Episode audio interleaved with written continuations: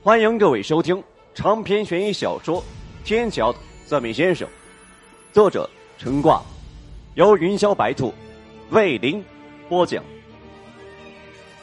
第十七章：五谷之患。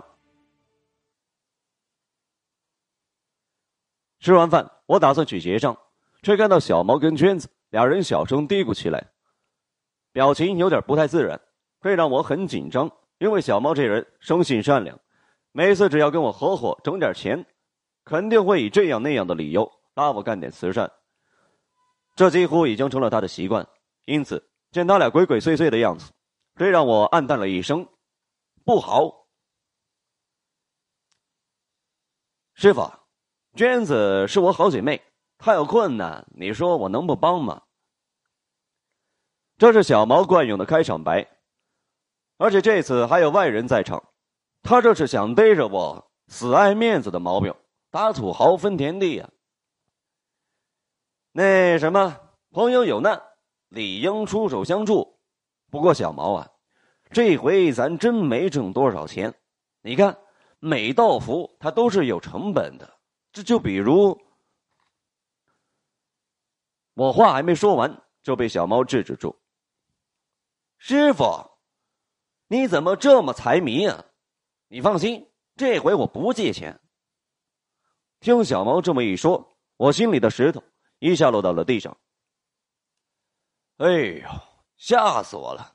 那什么，只要是不借钱，有事直说，能帮的咱帮，帮不了的想办法也得帮。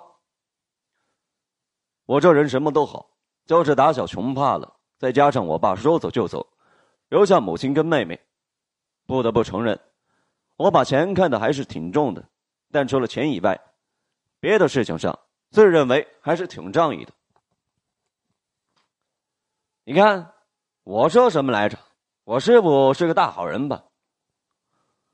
我一听这话，心里又凉了半截。小猫这边高帽一戴，就说明事儿小不了。得得得，你赶紧说什么事儿吧，老戴高帽，我小心脏受不了。小猫吐吐舌头，然后让娟子把手放下。师傅，你看他这满脸痘痘，能看出什么问题吗？我心说，这小猫是把我当成野药的了。痘痘我要能看出问题，我干脆干美容得了。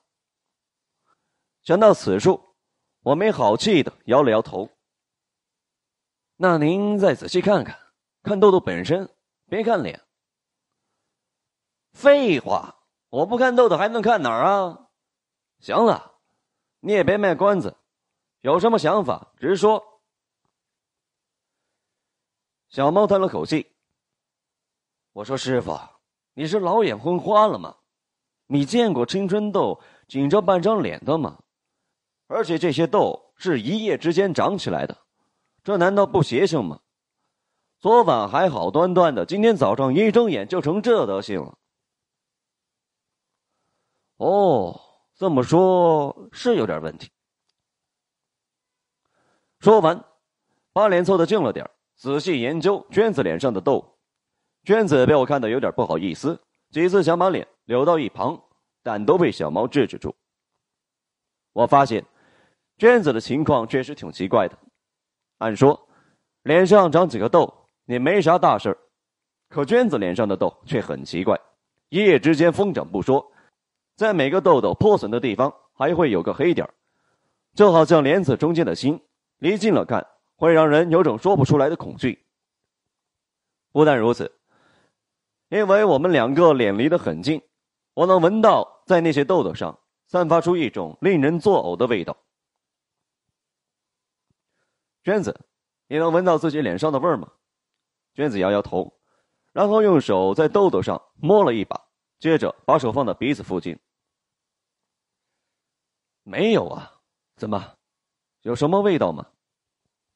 因为小毛坐在他旁边，娟子为了验证自己的说法，把手递到了小毛面前，让他也闻闻看。小毛把鼻子靠近娟子的手，整个人脸色都不对了，顾不得形象，直接趴在桌子下面一阵干呕，引来一旁不少人侧目观望。我见状，觉得有点尴尬。算了算了，咱们先出去再说吧，这里不是说事儿的地方。说完，起身结账。我们来到附近的一个街心公园，在那里，我再次仔细观察了一下娟子脸上的痘痘。这次，却有了意外的发现。你这情况，看大夫了吗？早上去卫生室看过，大夫说是过敏，但过敏原因不详。我点点头，让他把舌头伸出来看看。其实刚才吃饭的时候，我已经注意到，娟子的整个舌面都是黑的。如果不是碰到了不干净的东西，那就是中毒。但无论是哪种，他的情况一定比看到的要严重的多。娟子，最近有没有什么特别的事情发生？除了毕业找工作之外？娟子想了想，问我感情上的事情算吗？算，你先说说。我看这里边能不能找出什么线索。娟子告诉我，上学这几年，他学业完成的很一般，跟小毛一样，属于那种不务正业的孩子。但万幸的是，他觉得自己找到了一个可以托付终身的人。那男孩听小毛的意思，也确实挺优秀，跟我差不多，都属于高大、威猛、帅的那种。和许多大学里的小情侣一样，面临着毕业那天一起失恋的局面。不过据说，那男孩还不错，发誓跟娟子在一起一辈子。但俗话说得好，好梦总被尿憋醒。毕业实习分配的表一下来，俩人就傻眼了。娟子被分配到东北的一个军工企业实习，而她男朋友则去了福建的一家造船厂。虽然实习期只有一年的时间，但对于平时几乎形影不离的两个人来说，还是一个很大的挑战。前天晚上，俩人一块儿分寸了一下，期间还喝了点酒。那男孩让娟子保证，即便是在天涯海角，也不能对别人动心。娟子见对方这么在乎自己，也很感动，同时要对方承诺，一有时间。就要到东北去看他。第二天一早，那男孩就上了南下的列车，而娟子则在学校里，要再耽误几天，才能够去自己实习的地方。这期间呢，也没什么特别的事情发生。可是，就在第三天的早上，他脸上就长出了这些吓人的痘痘。师傅，我觉得这事儿没什么奇怪的地方。我跟我们家四眼也差不多这情况，他跟我说了，他要是敢在外面胡整瞎弄的，我就把他的金针菇给打折了。小猫这脾气又犯了，说起话来口无遮拦的。你快拉倒吧！你们家四眼那能跟人家娟子男朋友比吗？那都不是一个层次的，想瞎搞，他也没那本事。再说了，你俩一个大兴，一个海淀，他想瞎搞，你也得给他机会呀。我的话让小毛很不爽，不过碍于娟子的面儿，还是顾忌师道尊严，并没有对我恶语相加。再说娟子，见我跟小毛斗嘴，忍不住笑了起来。可他笑容刚一出现，马上发生了让人。毛骨悚然的事情，我看到他脸上的痘痘由于笑容凑在了一起，与此同时，在他脸上形成了一个很特别的图案。随着娟子的笑容散去，那个图案也随即消失，这让我不禁倒吸了一口冷气。怎么了，师傅？小猫见我脸色不对，赶紧问道。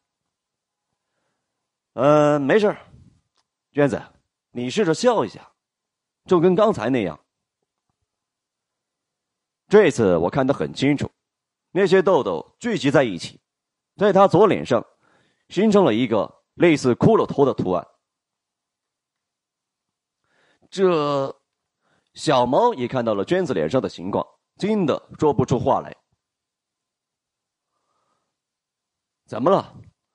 我脸上有什么不对的地方吗？